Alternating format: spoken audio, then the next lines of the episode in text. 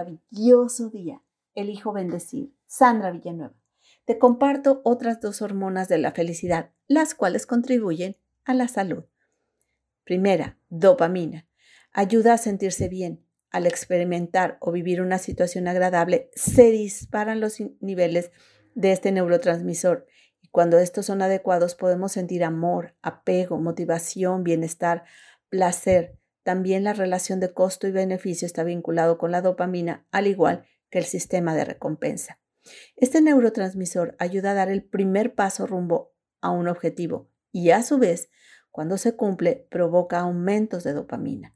Además, puede generarse durante la vida cotidiana, por ejemplo, al encontrar un lugar libre para estacionarse en una plaza que esté llena o algo mayor como recibir un ascenso laboral.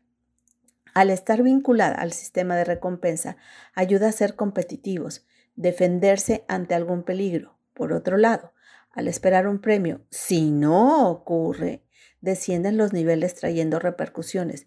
A su vez, también se le tacha de ser la responsable de las adicciones, por eso se reconoce como mediadora del placer.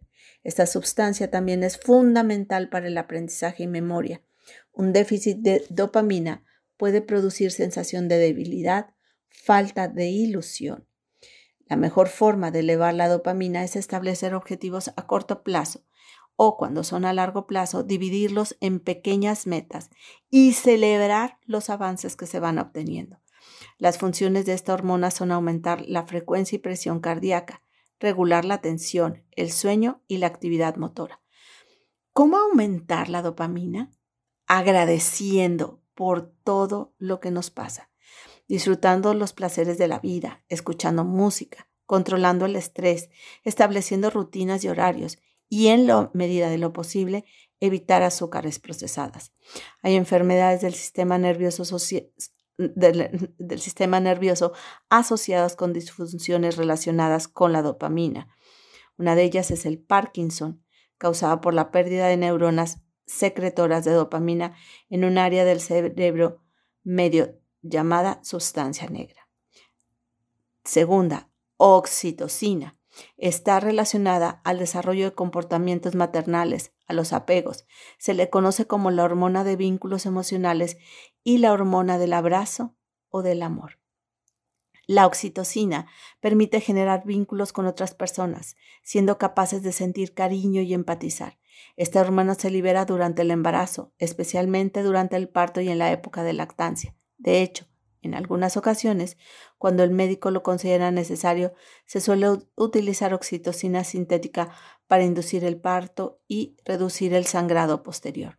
Los efectos de esta hormona se pueden observar en la disminución de la tensión arterial y el ritmo cardíaco, mejora la cicatrización, reduce también la tensión muscular y el aumento del umbral del dolor. El hecho de estar cerca de otras personas con las que se siente un vínculo aumentan los niveles de oxitocina y esto genera mayor confianza hacia esta persona, provocando que se lleguen a asumir más riesgos en la relación.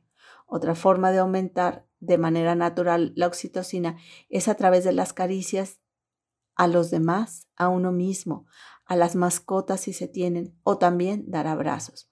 Te comparto cómo aumentar también la oxitocina. Primero, consumir alimentos como chocolate, con alto nivel de cacao y bajo nivel de azúcar. También consumir romero, perejil, hierbabuena, tomillo. Segundo, meditar y orar. Tercero, practicar deporte de bienestar como yoga, tai chi o pilates. Cuarto, escuchar música o cantar participando en actividades de expresión artística. Quinto, el contacto físico. Sexto, reír y llorar. Puede parecer dos situaciones antagónicas, pero en realidad Ambas actividades liberan, son liberadoras que aportan calma y alivio. Séptimo, un simple pero elevado, algo que se considera simple pero es hermoso y maravilloso, dar o recibir un regalo. Esta es la forma que podemos contribuir a elevar nuestros niveles. Hermosa alma, te reconozco segura, confiada, serena, alegre. Te mando un fuerte y cálido abrazo. Sandra Villanueva, yo estoy en paz.